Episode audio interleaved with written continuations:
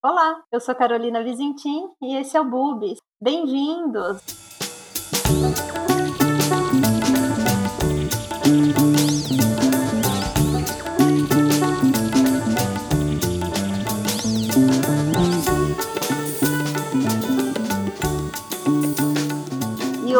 A gente vai convidar uma entrevista super especial, super bacana, que hoje não é nenhum profissional da saúde falando, é alguém que vai trazer a experiência própria em relação ao câncer de mama. A Betânia Domingues foi uma paciente de câncer de mama, hoje já passou tudo, né, Betânia? Já Graças sarou. Graças a Deus. É. e ela tem, depois de tudo que ela passou, ela até tem um projeto agora que ela conduz no Instagram de peito escancarado, no qual ela traz bastante informação informação, bastante ajuda para as pacientes que estão passando pelo diagnóstico ainda, né, Betânia? Isso mesmo. Olá, obrigada por aceitar o convite.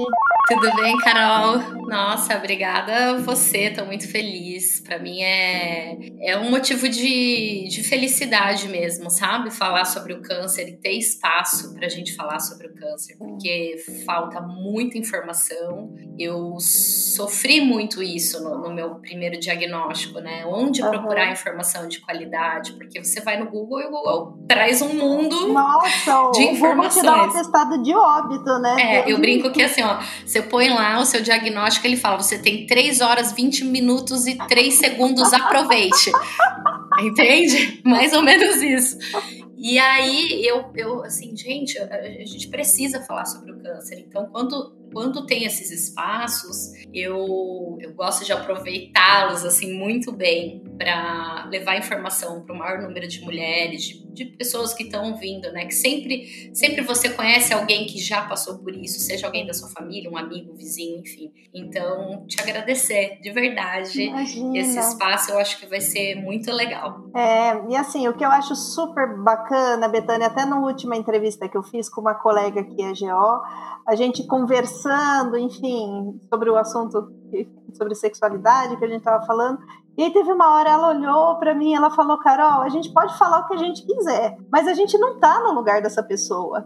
A gente não passou essa experiência. E foi aí que, que né, eu já tinha ouvido falar de você, eu falei, nossa, super é verdade, a gente precisa incorporar alguém que passou por isso e superou tudo e tá tudo bem agora, né? Nossa, que bacana você falar super tranquilo de tudo isso. Eu falo, eu falo porque assim, eu sei que eu sempre falo isso no meu Instagram, né? Se você tocar uma pessoa, já valeu o que você está fazendo, né? Porque é uma carga muito grande. O câncer ele traz é, é muito tabu em cima do câncer, é, é muita falta de informação. É, as pessoas não pronunciam o nome câncer, então assim é, é, muito pesado, né?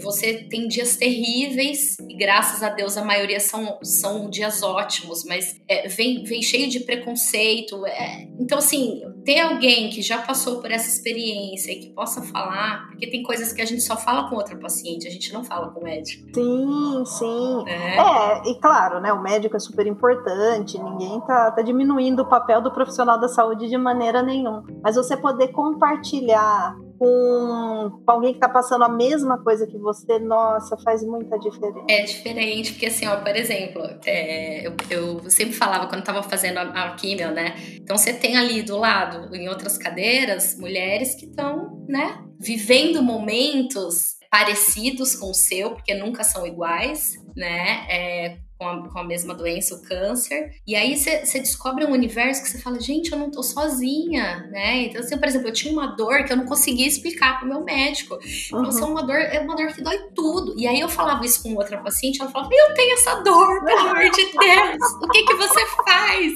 Eu falei assim, meu Deus do céu, eu não tô louca, eu não tô louca. É, é muito isso, assim, é você se identificar com coisas que, é, por mais que vocês estudem e saibam o que tá acontecendo, acontecendo, mas a hora que você sente, você não consegue, às vezes, pôr em palavras o que você, né? Sim, sim. É, a empatia a gente tem, mas a, a experiência de passar pela doença, eventualmente não, né? Sim, sim. Então é, eu, eu acho que é, esse espaço é muito importante, né? De alguém estar tá ouvindo, alguém que vai ouvir a gente aqui e vai falar assim, meu Deus do céu, olha, nossa, eu não tinha pensado nisso. Então, nossa, ela também aconteceu isso, né? Então, nossa, é já tem gente esperando já esse episódio. Ah, Quando que legal. Que já tem uma filhinha já esperando. que, que legal.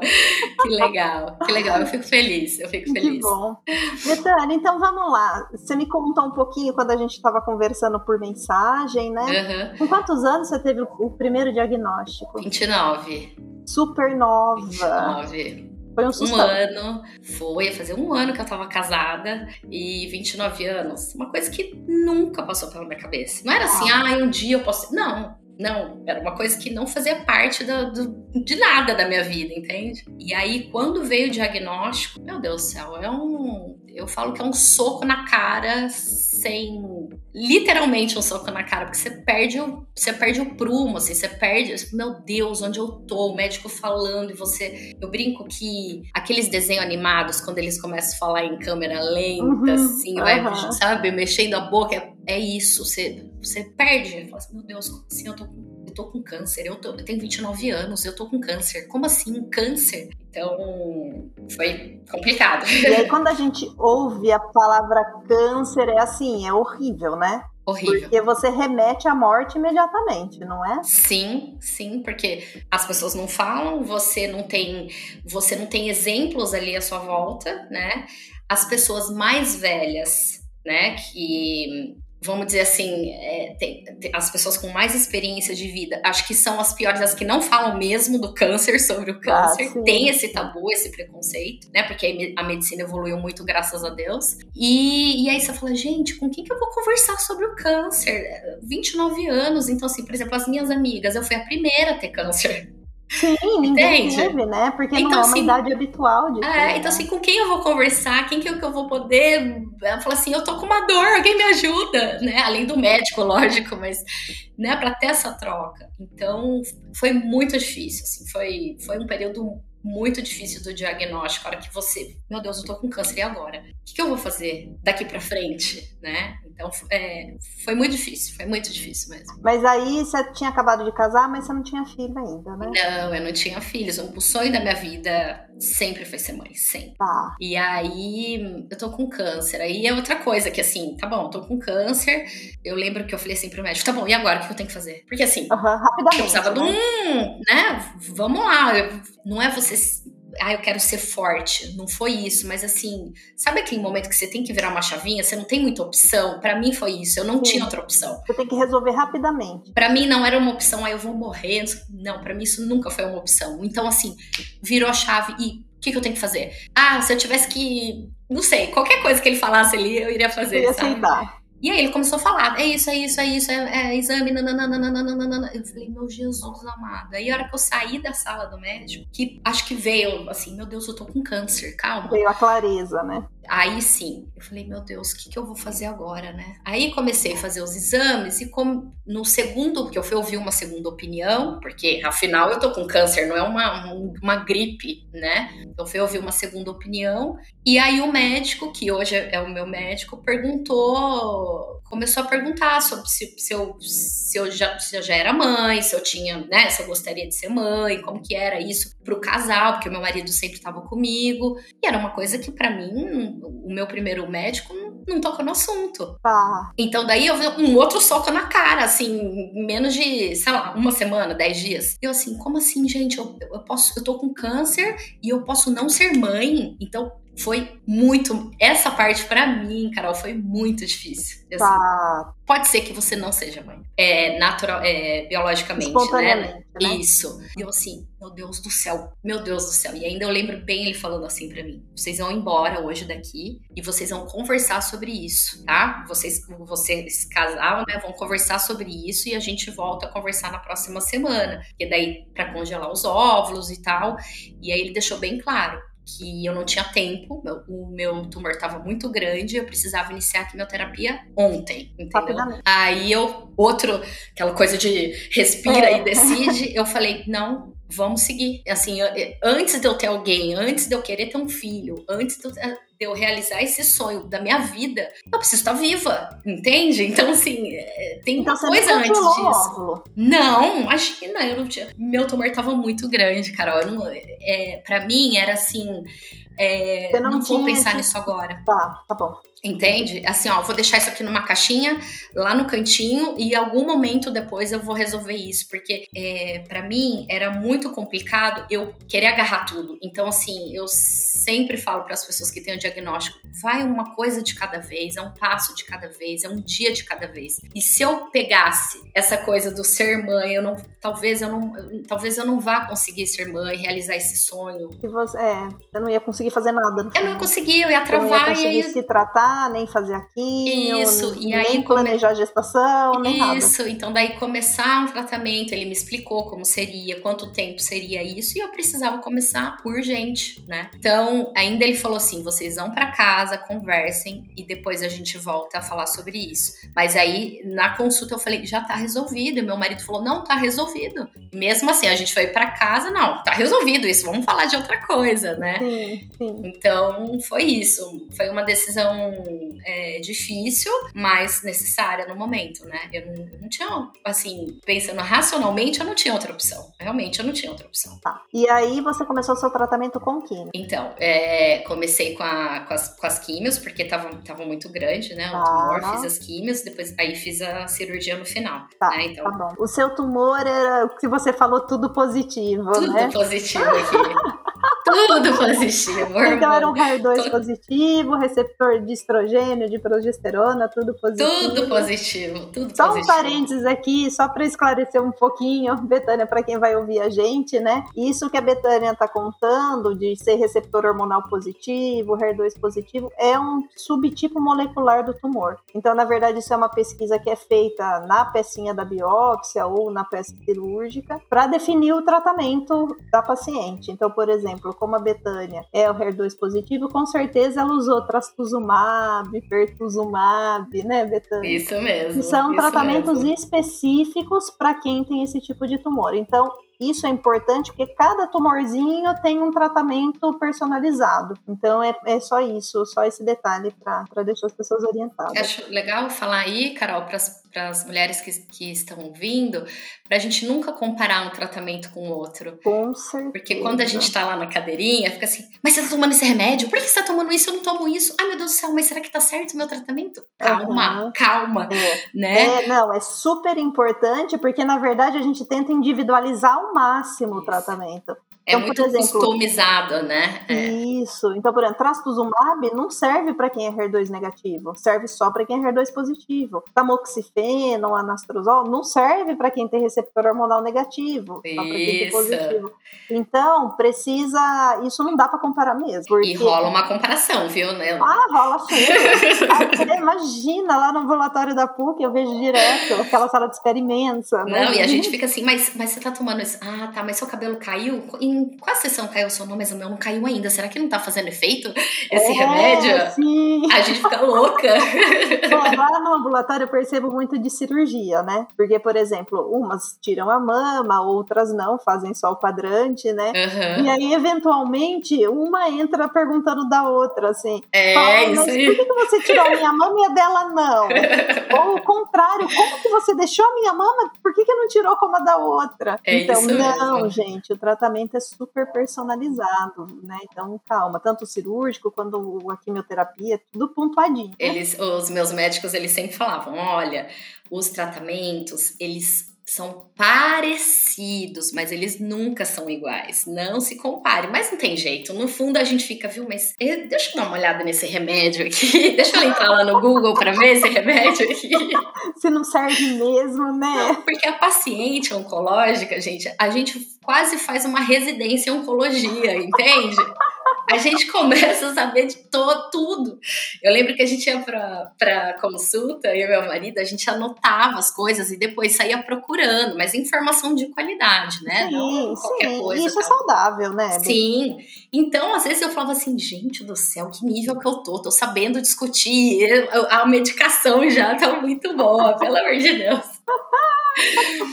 Mas e é aí, na sua químio, você ficou carequinha? Fiquei carequíssima, né? Na, na primeira. Na, no primeiro diagnóstico, né? Porque eu, são, são dois, né? Que eu tive, mas no primeiro, eu não quis é, ficar literalmente careca. Então, eu usei a, a peruca, né? A usei peruca, uma peruca. peruca. É. E aí.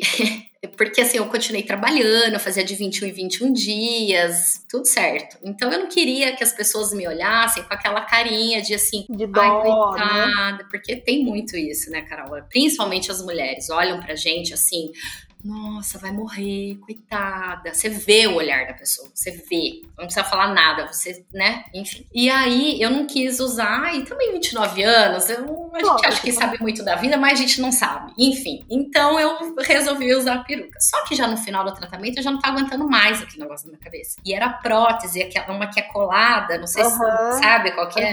Cabelo natural, era linda a minha peruca. Aí eu falei assim: eu já vou pegar um cabelo preto liso que eu sempre quis ter. Eu já radicalizei normalizei geral. Entendeu? As pessoas sabiam que eu tava de peruca. Não pela prótese, porque ela era. Quem não me conhecia Sim, não porque, sabia porque que não era. era o seu cabelo, né? É. O seu cabelo não era. Eu já queria uma loira, uma ruiva, sabe assim? Sim. Mas chegou no final, eu não suportava mais, eu não suportava. Então eu saía e aí eu ia descolando ela embaixo, assim, porque você não pode, na verdade, que você pode até rasgar, mas eu já tinha as manhas, sabe? Eu saía descolando, eu quase chegava no carro, eu tirava. Meu marido falava assim, viu, pelo amor de Deus, você é louca, você chega de cabelo e vai embora sem cabelo do, do lugar, né?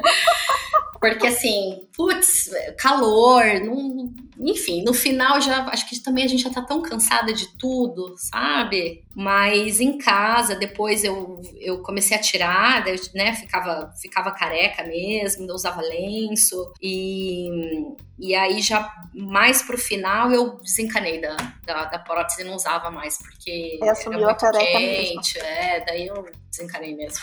É. e aí, bom, você deve, seu tumor respondeu super bem, pelo jeito, né? Graças e aí você Deus, fez uma mastectomia depois. Então você tirou a mama depois. Na, da primeira vez. Da primeira, vez, vez, eu fiz mastectomia bilateral total. Eu fiz. Tá bom. Tá? tá bom. E, então foi uma cirurgia bem. E reconstruiu no mesmo momento. Isso, já reconstruí. Porque assim. Tá já que, já que ia fazer em uma mama, que a minha era a esquerda, ah, não, já 29 anos, tal. Falei, ah, vamos fazer nas duas já. O meu médico deixou bem claro para mim que isso não seria certeza de nada, que no futuro não poderia ter de novo, que a chance diminuiria, mas, né? Não é uma promessa, né? Não. E aí, enfim. Tá. Mas eu fiz a mastectomia bilateral total. E ficou bem, né? Fiquei, fiquei bem. A recuperação é bem chata, não é uma coisa tranquila. Pelo menos para mim, não foi uma coisa tranquila assim. Eu precisava de ajuda nos primeiros dias, aquele dreno que a gente tem que levar para cima e para baixo, que ninguém fala do dreno, entende? Sim. Ninguém fala do dreno. Pelo amor de Deus, médicos que estão ouvindo isso, deixem bem claro sobre o dreno. Vai ter o dreno. Não, meu médico me falou, mas eu não tinha noção, não tinha uma pessoa para falar para mim, Betânia, esse dreno é assim, assim, assado. Não tinha, entende, cara? É um negócio tão simples. E aí, a hora que eu me vi com aquilo, eu falei, gente, tá de brincadeira comigo. Eu falava assim, tá de brincadeira comigo. Ele falava assim, viu, tem que eu não vou tirar isso, esquece, eu não vou tirar isso, né? E aí precisava de ajuda para levantar, porque não podia apoiar os braços. Então, quando você acha que você faz tudo sozinha, você precisar de ajuda de uma outra pessoa para tudo, para levantar da cama. Então você fala, puxa, não é possível, né? Depois de tudo que já aconteceu, das químios ainda, tá? Então foi uma uma, parte ruinzinha, mas eu tava feliz, porque já não, aquele negócio já não tava dentro de mim, né? O câncer já não tá, tava dentro de mim. Tá. É, isso então... que eu então percebo. As pacientes, quando operam, tem essa, esse alívio, né, Nossa. Mais do que com a químio, né? Porque assim, já não tá mais aqui dentro esse negócio, não pertence a mim, entendeu? Tá. Vai embora com esse negócio daqui. Tá bom. Eu sabia, tá né, por mais que eu, que eu estava frágil ali, eu sabia que era uma coisa passageira. Então, que daqui a pouco ia estar tá bem e, e assim foi. E rádio você não fez? Da primeira ah, vez não Agora fiz. Não. Tá, da primeira tá. vez não, fiz só da segunda. E aí, depois disso, você teve. Você teve um segundo diagnóstico? Eu tive o segundo diagnóstico em 2018. Foi quanto tempo depois do primeiro? Foram oito anos. Oito anos. Bastante, né? Nossa, é muito tempo. É muito tempo. É muito e tempo. aí, entre um e outro, veio um bebê. Ai, meu filho. É um milagre. Então, de ser mãe deu super certo. Nossa, foi, foi incrível. Foi, um, foi assim, é, inexplicável. É, era para ser, Carol. Eu, eu, tem coisas, eu sou. Tem coisas que você fala assim, ai, gente, não, não é esse negócio aí tinha que ser. Eu, eu, eu sou católica, eu tenho minha fé, assim, me ajudou muito nesse processo todo, sabe? Mas tem coisas que, assim, não, não é tão simples. Não é tão simples. E uhum.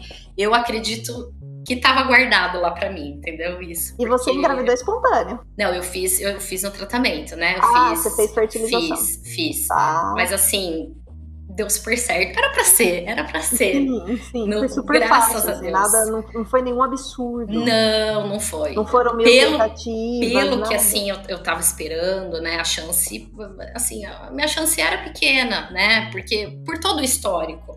Né? Não adianta a gente falar assim, ai, não, vai ser normal. Não, gente, né? Eu sabia, a minha situação ali. É, não, porque a quimioterapia, eu acho que eu comentei isso em algum outro podcast, em algum outro episódio. A quimio, ela tem, a quimio para o câncer de mama, ela tem uma toxicidade para ovário, né? Ah, até com o Vicente, no, no podcast com o Vicente, a gente conversou. Então, isso é uma preocupação importante mesmo. Sim. Porque existe uma chance de perder fertilidade. Sim, e, e, o meu médico lá atrás, uhum. ele, ele deixou isso bem claro.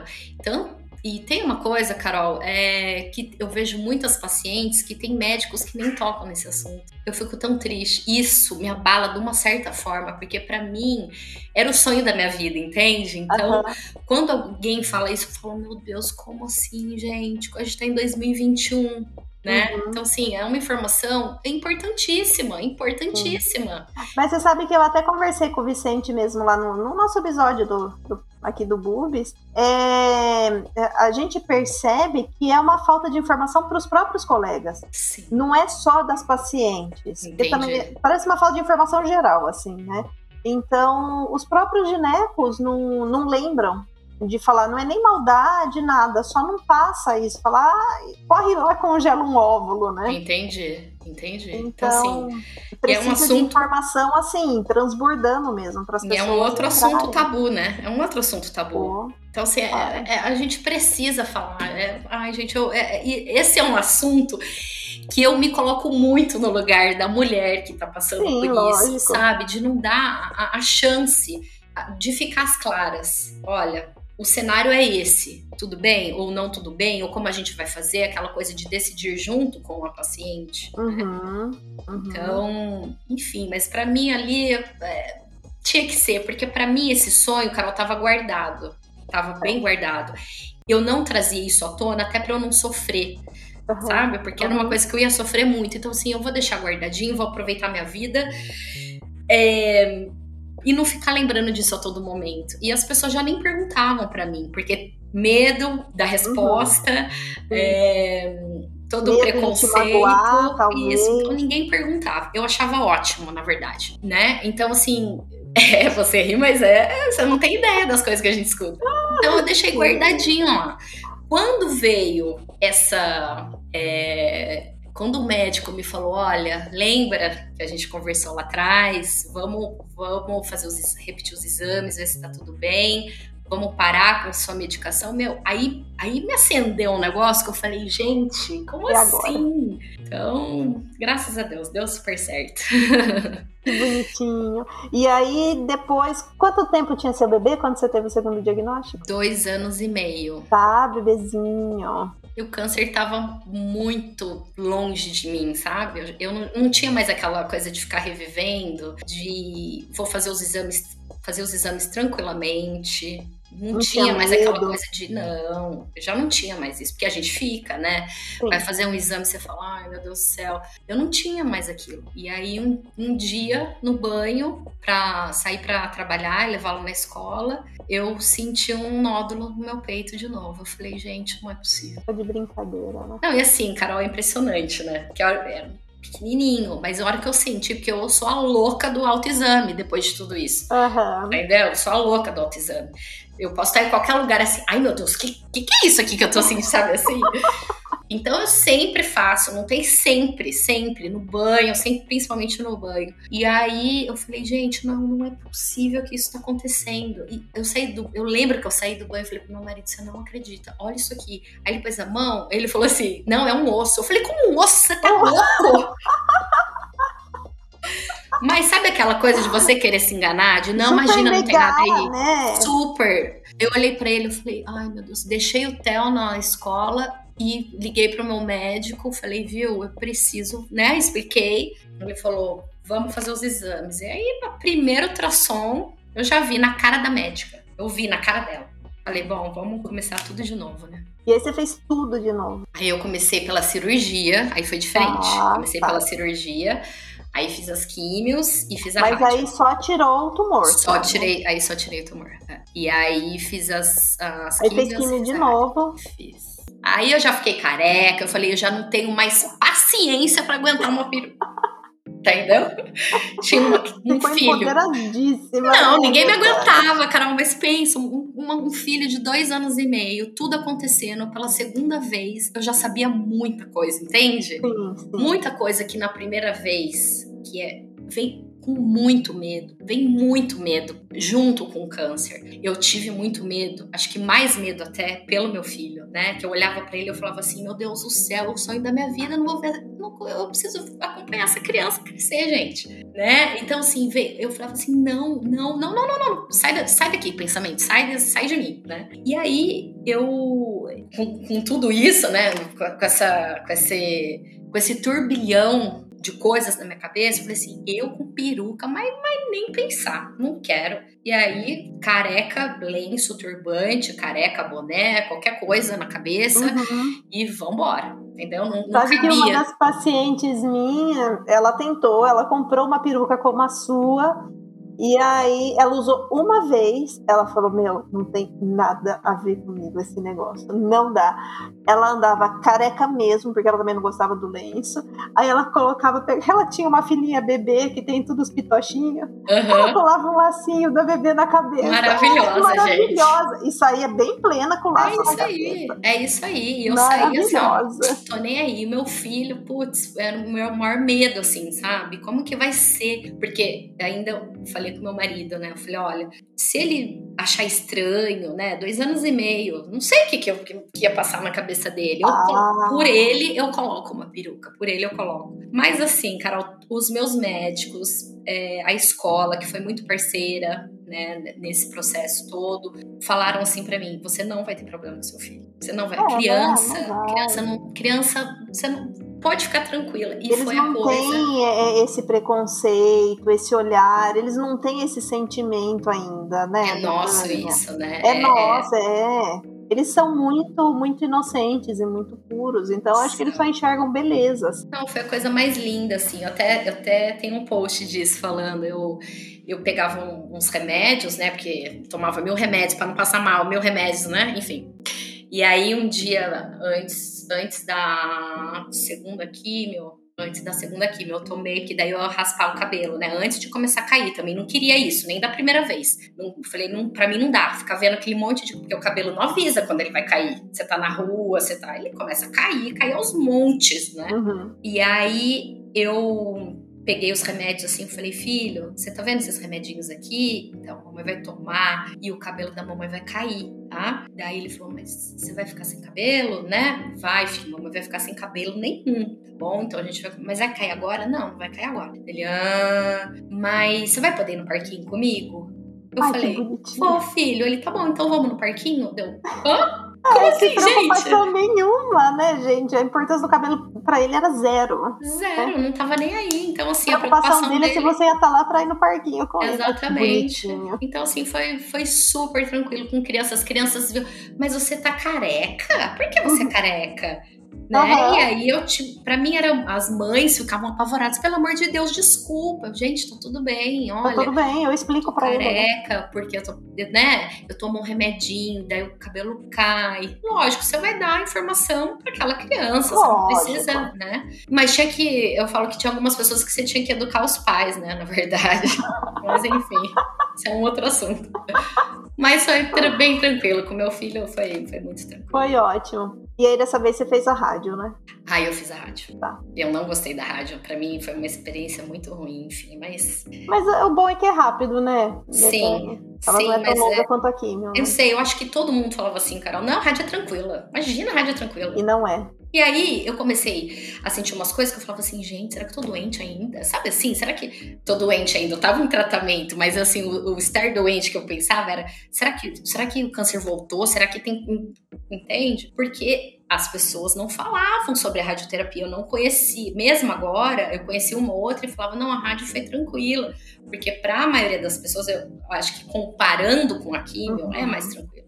Uhum. Né? E aí, a hora que eu tava sentada lá esperando para fazer as sessões, eu via que não era uma coisa tão tranquila, que todo mundo ali tinha um, um, um efeito colateral um ou outro né? Então, aquela coisa de você ir fazer sem estar preparada, porque realmente vai acontecer. Vai né? acontecer. Né? Enfim, mas passou e tá tudo é, bem. É, mas essas experiências é só de paciente para paciente mesmo, né, Betânia? É. É. Não é, é, é como eu falei no começo, a gente tem empatia, a gente sofre junto, a gente explica tudo, mas a gente não tá nesse lugar. Sim. Então, é difícil, eu sei explicar o que a rádio vai fazer, mas eu não, eu não senti isso.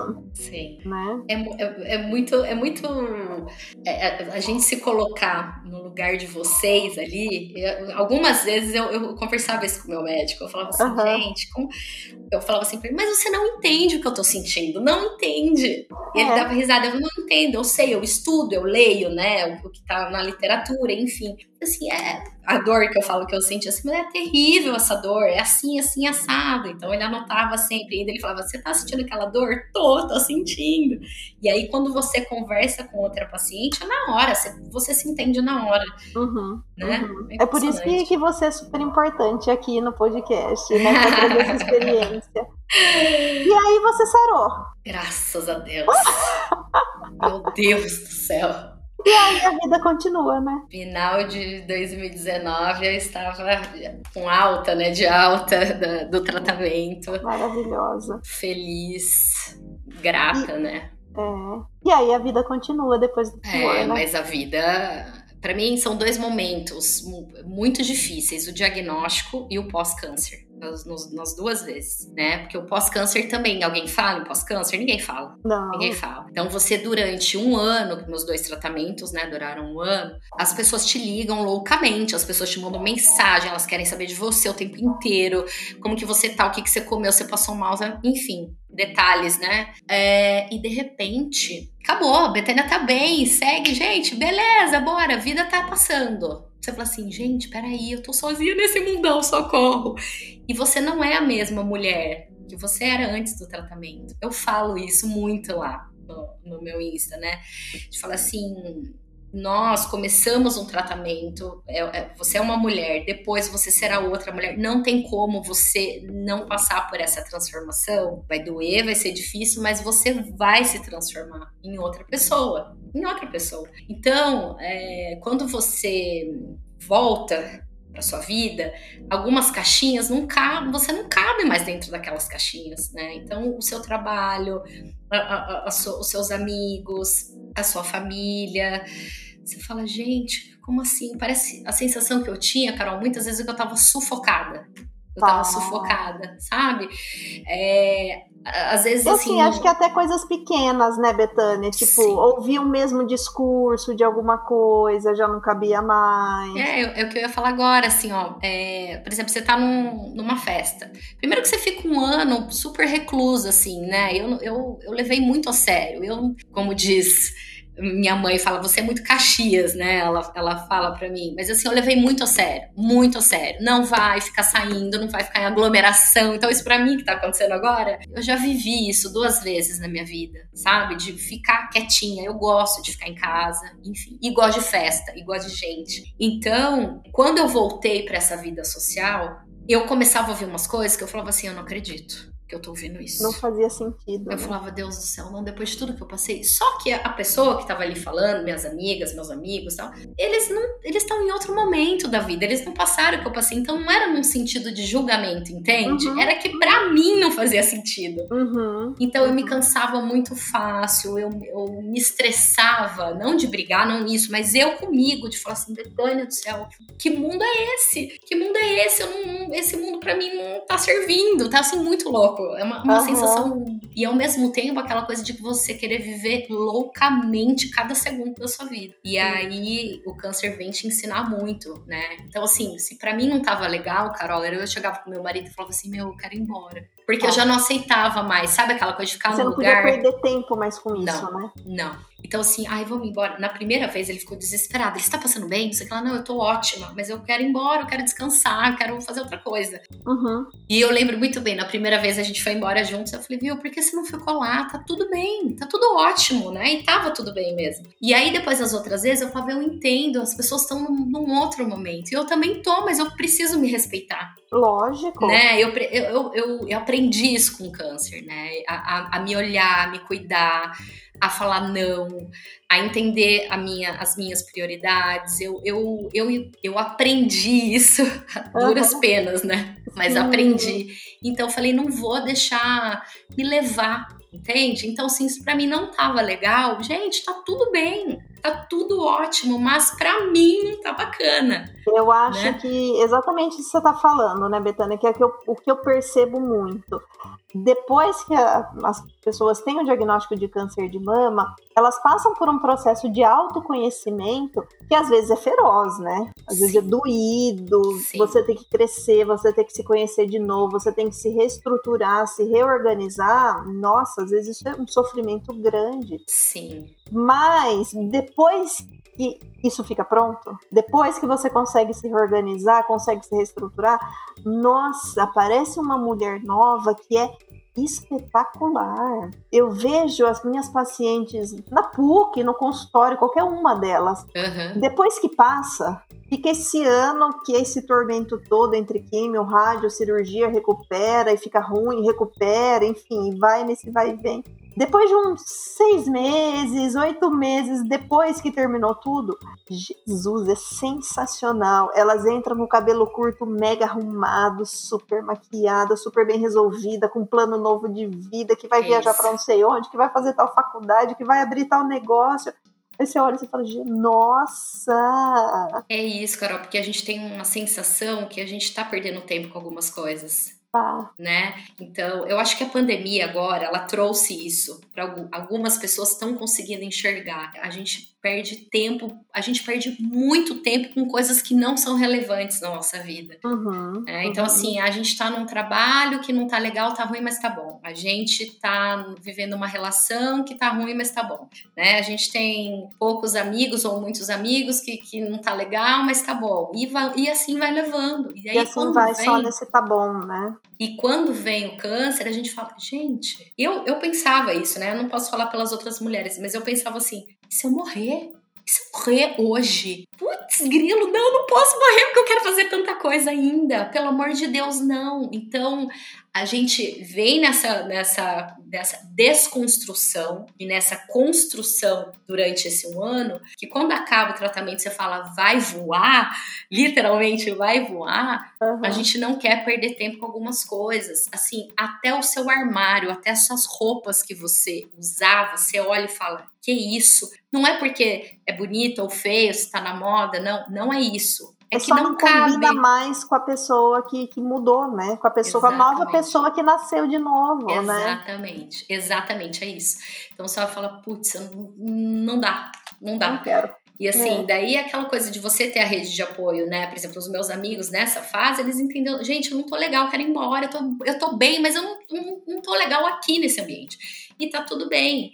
E você ter uma rede de apoio, literalmente uma boa rede de apoio, nessas horas, não vai, ninguém vai te julgar. Eu também não tava julgando. Ai, como vocês são fúteis.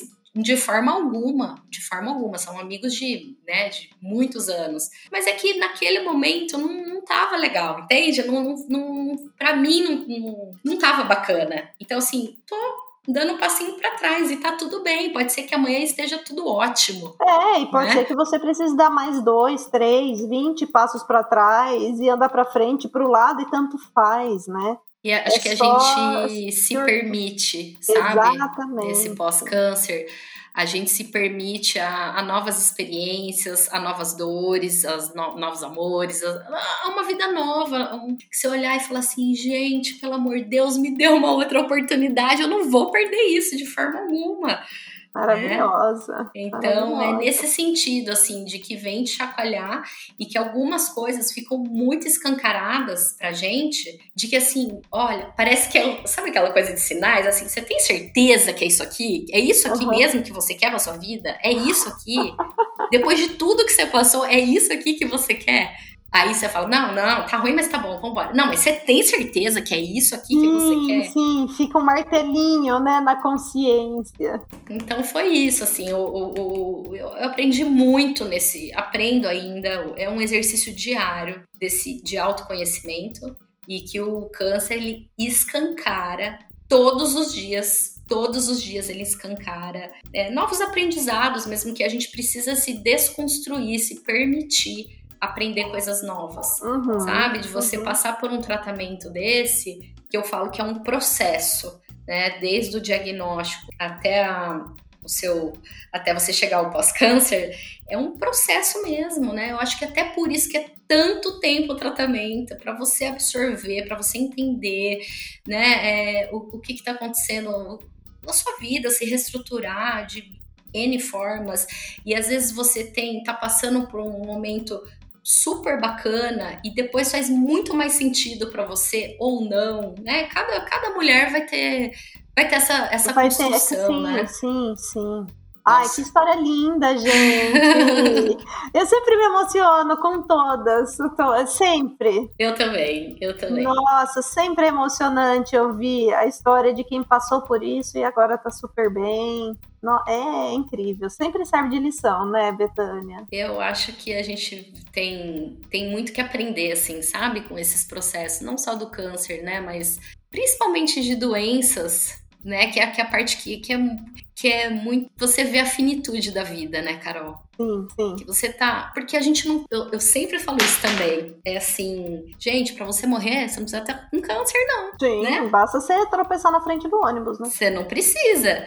Só que quando você tá com câncer, a finitude ela fica piscando ali à nossa frente de que assim, o que, que você tá fazendo com a sua vida? O que, que você vai fazer com a sua vida? Para mim era isso, assim, sabe? Eu acordava, assim, um dia que eu não tava muito legal. Ai, meu Deus, eu tô legal hoje. Putz, e ficar na cama, para mim, era pior. Parecia que eu ficava, o negócio ia aumentando, assim, sabe? Uhum. Então, assim, vamos levantar, vamos fazer alguma coisa, vamos passar uma maquiagem, vamos pôr um brinco, que até isso o projeto, né? De, de dar essa, esse empurrãozinho aí para as mulheres na na, questão da autoestima, que para mim fez muita diferença isso. Eu via um dia que eu tava, me maquiava, colocava uma roupa legal, sabe assim? Era importante uhum. para mim esse processo. Então, assim, eu vou me curtir. Pra estar fazendo isso pra alguém, não, não ia sair de casa, ia ficar na minha casa mesmo, não era pra sair pra algum lugar. É, mas é, gente, mas a gente não precisa se maquiar pra sair, né? Então, mas aí, no, no nosso dia a dia, sem câncer, que você vai se maquiar pra quê? Pra onde você vai? Ué, eu vou ficar em casa, tá louca? É. Entende? É. Você não, vai com essa é, roupa esse nova? lance de autocuidado, autoimagem, isso é super importante, gente. Imagina, você tem que se vestir bem, você tem que se maquiar. Então, assim. Pra ficar em casa mesmo. É, pra você, porque é pra, é pra você. você. Né? Exatamente. Né? O, meu, o, o, meu médico, ele, na primeira consulta, o meu onco, ele falou assim pra mim: agora você vai entrar numa fase que você precisa ser egoísta. Eu não esqueço disso. Deu, hã? Ele falou assim: você precisa ser egoísta. Você precisa pensar em você primeiro. Não é no seu marido, né? Eu não tinha filho ainda, não é no seu marido, não é na sua família, não são nos seus amigos, não, no fulano, no ciclano. É em você. Então você é prioridade. E é verdade, né? Que isso é na vida, não é só durante o tratamento. Sim. Mas ali a gente aprende assim, na marra. Na marra a gente aprende. Então, o câncer ele me ensinou muito. Muito. E aí, esse projeto seu nasceu quando? Então, aí no segundo tratamento, eu parei de trabalhar, porque o que acontecia era semanal, né? As minhas uhum. quimios eram semanais. E eu tinha um filho de dois anos e meio. Então, assim, assim, a energia que eu, que eu teria, eu não queria ficar trabalhando. Então eu me afastei para ficar com meu filho. Só que eu, eu tenho muita energia. Daí assim, gente, eu preciso canalizar isso em alguma coisa, porque senão eu vou ficar louca. O que, que uhum. eu vou uhum. fazer? E passando por um tratamento, também não poderia sair louca por aí, né? Uhum. E aí eu falei, putz, sabe o que eu vou fazer? Tem muitas mulheres que não têm condições de comprar batom, maquiagem. Comecei, isso não foi um negócio tão simples, né? E comecei a pensar, putz, eu acho que eu vou fazer isso, vou arrecadar é, maquiagens, lenços e vou, vou entregar em hospital, não sei. Comecei uma sementinha aí, eu acho que, meu, é isso que eu quero. Uhum. E aí eu entrego lá no, na PUC, no na hospital, PUC. lá no setor de oncologia, eu faço kits, né, para entregar para essas mulheres. É, então, maquiagem, lenço, turbante, acessórios, brinco, anel, o que tiver que eu mando. Hoje, agora, máscara, né? O álcool em gel já tinha, mas a máscara não, a máscara incluí agora. E o que eu tiver, assim, de, eu levo brindes, agora levei almofada essa semana passada, pós-cirúrgica. É. pós-cirúrgica. E eu tenho uma relação muito legal com o pessoal de lá. E no, antes da pandemia, o que, que eu fazia? Eu, a gente escolhia um dia, eu ia lá com umas maquiadoras profissionais aqui de Campinas que abraçaram o projeto. Então a gente maquiava as, as pacientes, elas fazendo a medicação e a gente maquiando para não ter enquanto elas ter... faziam químio, ela... isso. Elas se maquiavam e levava comidinhas, levava música. Então era uma manhã assim, gente, vocês estão passando por um momento turbulento na vida de vocês, mas hoje é um carinho para vocês, uhum. né? Para vocês não se esquecerem de, de como vocês são importantes, né? A gente, você pensar em você, isso que meu médico falou, seja uhum. egoísta. E aí eu vou lá, eu converso com as mulheres, a coisa da paciente para paciente, né? Então ali, nossa, eu ainda cabelo crescendo ainda, elas olhavam para mim, mas você também tá em tratamento? Sim, eu tô em tratamento. Aí eu olhava a medicação lá e falava, ah, eu tô fazendo essa medicação. Entende? Da pessoa olhar e falar assim, meu Deus, olha aí, ela tá bem. E quantas vezes eu ouvia isso? Sim, sim. Não, isso. eu acho que para elas que estão passando agora ver uma pessoa que já passou e a pessoa tá ótima, nossa, isso é um fôlego sensacional. É demais, assim. É e demais. aí, lógico que a gente indo lá, quando a gente faz trabalho social, a gente ganha muito mais do que a gente dá, né? Sim, muito sim. mais você ganha. Então eu saía de lá assim, gente, eu saía, eu falava, eu falava com meu marido que eu chegava em casa destruída, assim, destruída no sentido assim de, meu Deus, quanta coisa eu vivi em uma manhã, uhum. sabe? Tantas histórias, tantas coisas lindas lindas, assim, de compartilharam, enfim. E aí com a pandemia não tem mais esse momento da maquiagem, desse encontro. Mas eu vou lá, deixo as coisas lá na PUC e para poder deixar o, esse processo delas um pouco mais feliz, sabe? Um pouco, um pouco menos pesado. E faz diferença, né? Faz, faz, faz diferença. diferença. E é assim, Carol, tem, tem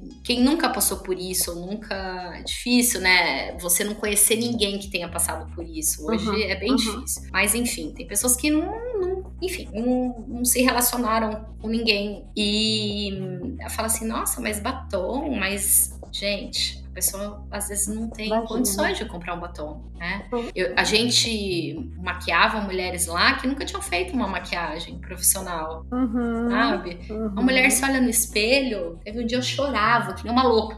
As enfermeiras, as meninas lá, Betânia, você tá bem? Não, gente, eu tô ótima. Nunca tive tão bem na minha vida. Elas, assim, meu Deus. A, a, a mulher se maquiar e daí olhava no espelho, ela assim, Deus. Tipo, ela não se reconhece. Porque durante é, esse processo, você não se reconhece reconhece. Você tá sem sobrancelha, você tá sem cabelo, você não tem nenhum pelo no corpo. Você tem aquele, muitas você vezes tá com aquele. por causa da químio, tá aquele aspecto de né? estou doente, né? Aquele estereótipo que todo mundo, na hora que pensa num paciente oncológico, vê aquela, né? Uhum. Tem aquela imagem e muitas vezes a gente se vê nessa imagem, né? Então, hora que você se vê maquiada, gente, e aí a enfermeira teve a sensibilidade, esse dia me marcou tanto. Foi lá fora e pegou o marido dela, dessa paciente, e trouxe. E aí, assim, ele com os olhos vendados, gente, que demais. Olha, eu, eu me arrepio só de lembrar. Oh, ele com os olhos vendados, e aí ela ficou olhando para ele. Parou, né? Você imagina ali na PUC, ali na, na, Sim. Parou. parou Parou. Aí ele ficou de frente para ela, a hora que tirou, a, a, a, enfermeira tava assim, né, com as mãos, a hora que tirou, ele olhou, ele começou a chorar. Ele ajoelhou no chão e falou assim: casa comigo. Eu quase morri. Nossa, eu falei, que maravilhoso! Deus! Eu falei assim, Deus, obrigada por Sabe? Por eu assim, olha a sementinha que eu coloquei nesse casal, pelo amor de Deus, assim. Foi tão lindo isso, foi tão lindo. Aí eu chorei, a maquiadora chorou, todo mundo chorou, os pacientes choraram, todo mundo chorando. Mas todo foi mundo... uma alegria tão linda. E ela saiu abraçada com ele. E aí depois ela veio agradecer, falou que tinha um histórico muito grande na família de câncer, de vários tipos de, de, de, uhum. de câncer, né? E ela tava enfrentando ali, então que ela tava, que ela queria falar pra gente que foi um dos dias mais felizes da vida dela. Você Ai, imagina? maravilhosa. Então, assim, para mim, assim, é então, essa história... e a princípio, uma coisa assim, com todas as aspas, fútil. Exatamente. Você fez uma maquiagem. Exatamente. Você não Exatamente. deu dinheiro, você não deu casa, é você fez uma maquiagem. E olha a diferença que fez na vida. Então, um batom, um esmalte faz muita diferença para algumas pessoas. Diferença. Faz muita Nessa diferença. situação faz muita diferença. E a gente se sente acolhida, né? Lógico. A gente se sente acolhida. Fala assim, Porque poxa, tem alguém é normal, olhando. Né, Betânia? Isso é o normal da vida. É normal você usar um batom, usar um esmalte. Sim. E a hora que você está fazendo um tratamento de um tumor, parece que essas coisas normais são arrancadas da sua vida. São, então você não tem um batom, você não tem uma maquiagem, tipo, pra que, que você vai se maquiar? Se, assim, né? Tudo isso entre aspas, por favor, pessoal. É, pra que, que você vai se maquiar se você tá sem sobrancelha, você tá sem Exatamente. cabelo? Exatamente. Não, faz, não tem porquê. E na verdade é tem sim, olha a diferença que faz. Não, é demais, assim, o o que a gente ouvia, né, as maquiadoras, elas, elas iam duas, três maquiadoras, porque muitas mulheres, né, elas, elas vinham toda vez, assim, até hoje, quando a gente vai, eu falei, ai, a gente não tô contando uns segundos para tudo isso acabar, né, pra gente, se é que a gente vai poder voltar algum dia, enfim, é, mas assim, tanto que a gente aprendia a dar valor, sabe, porque tanto que a gente reclama, né, Carol, de coisas, Lógico. de coisas que não, nossa, vou te contar uma história, eu acho que o nosso tempo até já estourou, mas eu vou te contar uma história que eu acho que vale a pena. Nas, no meu segundo diagnóstico, quando eu fui raspar o cabelo, eu falei, eu não sou obrigada a chegar lá, né, vou fazer uma bela de uma maquiagem e ela vai raspar meu cabelo. Bora. E foi assim, fiz uma maquiagem maravilhosa, era 9 horas da manhã, fazer química na parte da tarde, você imagina, Tá. com direito a cílios e tudo mais. Aí tô lá sentada e chegou uma moça do- na cadeira do lado pra cortar o cabelo. Só que enquanto a, a- a profissional não chegava, ela começou a reclamar do cabelo dela, porque o cabelo dela tava não sei o quê, porque o cabelo tava assim, porque o cabelo tava assado, porque o cabelo não sei o quê. E eu, quietinha lá na minha, esperando. E a, a, a Bia que raspou meu cabelo, ela, ela falou assim, B, e aí? Manda ver, vambora, vambora. Ela acho que ela tava mais nervosa do que eu, né? Hum. Vamos começar, tal. E a gente ouvindo aquela situação, eu falei, gente, ela falou, B, eu falei, vai, vamos cortar, vamos cortar. Eu tinha horário, tudo, né? Porque eu ia fazer a química, a segunda química. A hora que começou a raspar o meu cabelo, a moça, eu acho que ela. eu sei, eu não sei o que se passou na cabeça dela, né? Eu não, não perguntei também. Mas ela ficou num silêncio. Ela e tinha mais algumas pessoas com ela. Calma, assim, gente, a moça tá raspando o cabelo. Eu não sei o que, que ela pensou também, né? Uma louca, maquiada, raspando o cabelo. Eu não sei o que, que ela pensou também, mas depois as meninas contaram pra ela. Mas ela ficou num silêncio. E isso pra mim foi tão forte no sentido de que às vezes a gente reclama tanto, tanto de coisas que não vão mudar o seu dia a dia, não, sabe? Não vai mudar a sua vida e a gente fica ali em cima daquilo se remoendo. E no final das contas, pra quê, Hum. né? Então isso o câncer me ensinou também, né? É, isso, isso a gente aprende. tá? A gente, enquanto assistente né, médico oncológico, a gente aprende muito isso com as pacientes. Às vezes a gente ouve todas as histórias e vai elaborando tudo isso, e aí de repente chega uma paciente, sei lá, reclamando de qualquer coisa, né? Aí você olha e você fala, você não sabe o que reclamar, bem. Você tranquila, pode parar. E assim, não é hum, comparar problemas, não é isso, Não, né? de Porque maneira nenhuma. É você aprender que talvez aquilo que você esteja sentindo não seja um problema. exatamente. É Exatamente. elaborar isso. Exatamente. Não é comparar, nunca, jamais. É autoconhecimento mesmo, sabe? De você dar é, a devida importância àquilo ali que você tá vivendo. Né? Então, assim, ai, meu cabelo, meu Deus, eu não sei o que fazer, nananã, nananã. Eu falo assim, gente, quantas. Eu pensando ali, quantas vezes eu reclamei do meu cabelo e agora eu tô raspando o meu cabelo, porque ele vai cair de qualquer maneira, eu querendo ou não, ele vai cair, né? Uhum. Então é aprendizado mesmo, né? Enfim, a vida mostrando que a gente não tem muito controle. É uma história linda, Betânia. Obrigada. E agora você tá ótima, né? Eu Olha, tô, super na militância do câncer de mama. Eu tô né? super empoderada no câncer, é eu falo. Sensacional, é isso aí. Mas tem que ser, Carol. Eu acho que é isso que eu falei.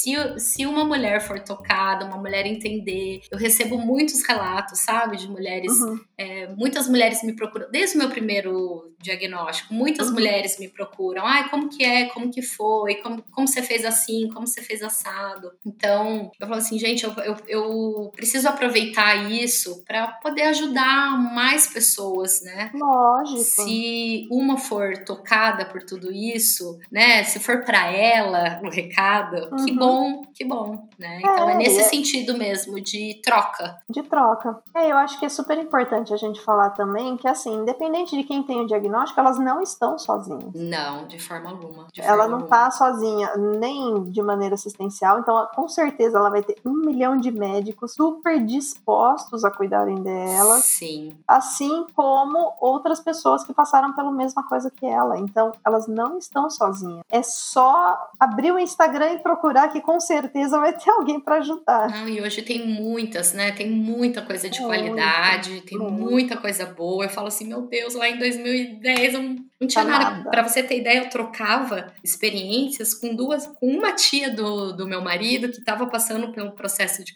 do câncer também, uhum. e eu trocava com ela figurinha. Entende? É, bem mais velha do que eu, mas tudo bem. Porque assim, não tinha, eu não tinha com quem trocar isso da, da mesma idade, que estava passando pelo mesmo momento, que poderia falar é, abertamente sobre o assunto, sem tabu, sem, ai meu Deus, será que eu tô falando certo? Ah, será que. Né? Porque com o médico, eu tenho uma relação muito boa com meus médicos, eu pergunto tudo, eu levo lista do que eu preciso perguntar, porque você esquece mesmo, não tem jeito. Eu tenho uma relação muito aberta e muito boa com eles. Mas não é a mesma coisa. Não é a mesma coisa, né? Então, é uma rede de apoio mesmo que a gente foca, que a gente acaba formando, né? né? Isso. E. Eu, fico muito feliz, assim, com as, com as coisas que eu escuto, com os depoimentos que eu recebo, uhum. sabe? De uhum. pessoas agradecendo. É, me comove muito. Que belezinha. Betânia, muito obrigada. Obrigada a você. Nossa, muito, muito obrigada por compartilhar Imagina. sua história. Acho que vai ser um episódio espetacular. Ah, assim. Ah, tomara que seja, Carol. Então, porque olha, os outros que eu ouvi, meu Deus, o, o, Vicente eu não terminei de ouvir ainda. Eu comecei a ouvir, mas não consegui terminar. Vou terminar hoje. E mas Rafa, né? É uma, uma responsabilidade, né? Falar sobre, sobre claro, câncer. Claro, claro. E a ideia é trazer informação acessível mesmo, assim, Sim. de maneira bem tranquila de ouvir e fazer sentido mesmo. Sim, mas eu acho que quanto mais a gente fala, quanto mais a gente fala, quanto mais a gente fala, é assim que a gente vai chegar nas pessoas, né? Acho que Com sim. informações e as, as mulheres se sentirem mais confiantes eu acho que é essa palavra, sabe? Mais donas de si, de uhum. serem protagonistas do, do tratamento mesmo, né? Sim. Eu acho que é nesse sentido que, que a gente tem que, Exato. né? Eu agradeço, fiquei muito feliz. Imagina. Obrigada pelo espaço, estou super à disposição que você precisar. Obrigada. Obrigada. Tenho um, um, uma rede de contatos aí de pacientes muito legais. Sim. E o que você precisar, estou à disposição. Obrigada, Betânia. E se alguém quiser te achar no Insta, o seu projeto é arroba arroba de peito, de peito escancarado. escancarado. Isso aí, é uma tô no Insta. também, pessoal. Sigam lá o Insta, é lindinho. É, e é um trabalho de formiguinha, mas eu, eu tô muito realizada. É, já tá virando formigueirão já. Né? tá Pessoal, se alguém ainda tiver alguma dúvida, só procurar lá no Insta, arroba doutoracarolina.vizentim, ou pode entrar em contato com a Betânia também, ela é bastante acessível, arroba de peito escancarado. Qualquer dúvida, a gente está super à disposição. Um beijo para todo mundo, até o próximo episódio. Tchau, tchau. Beijo, beijo, gente. Tchau, Carol. Tchau, Betânia. Thank you.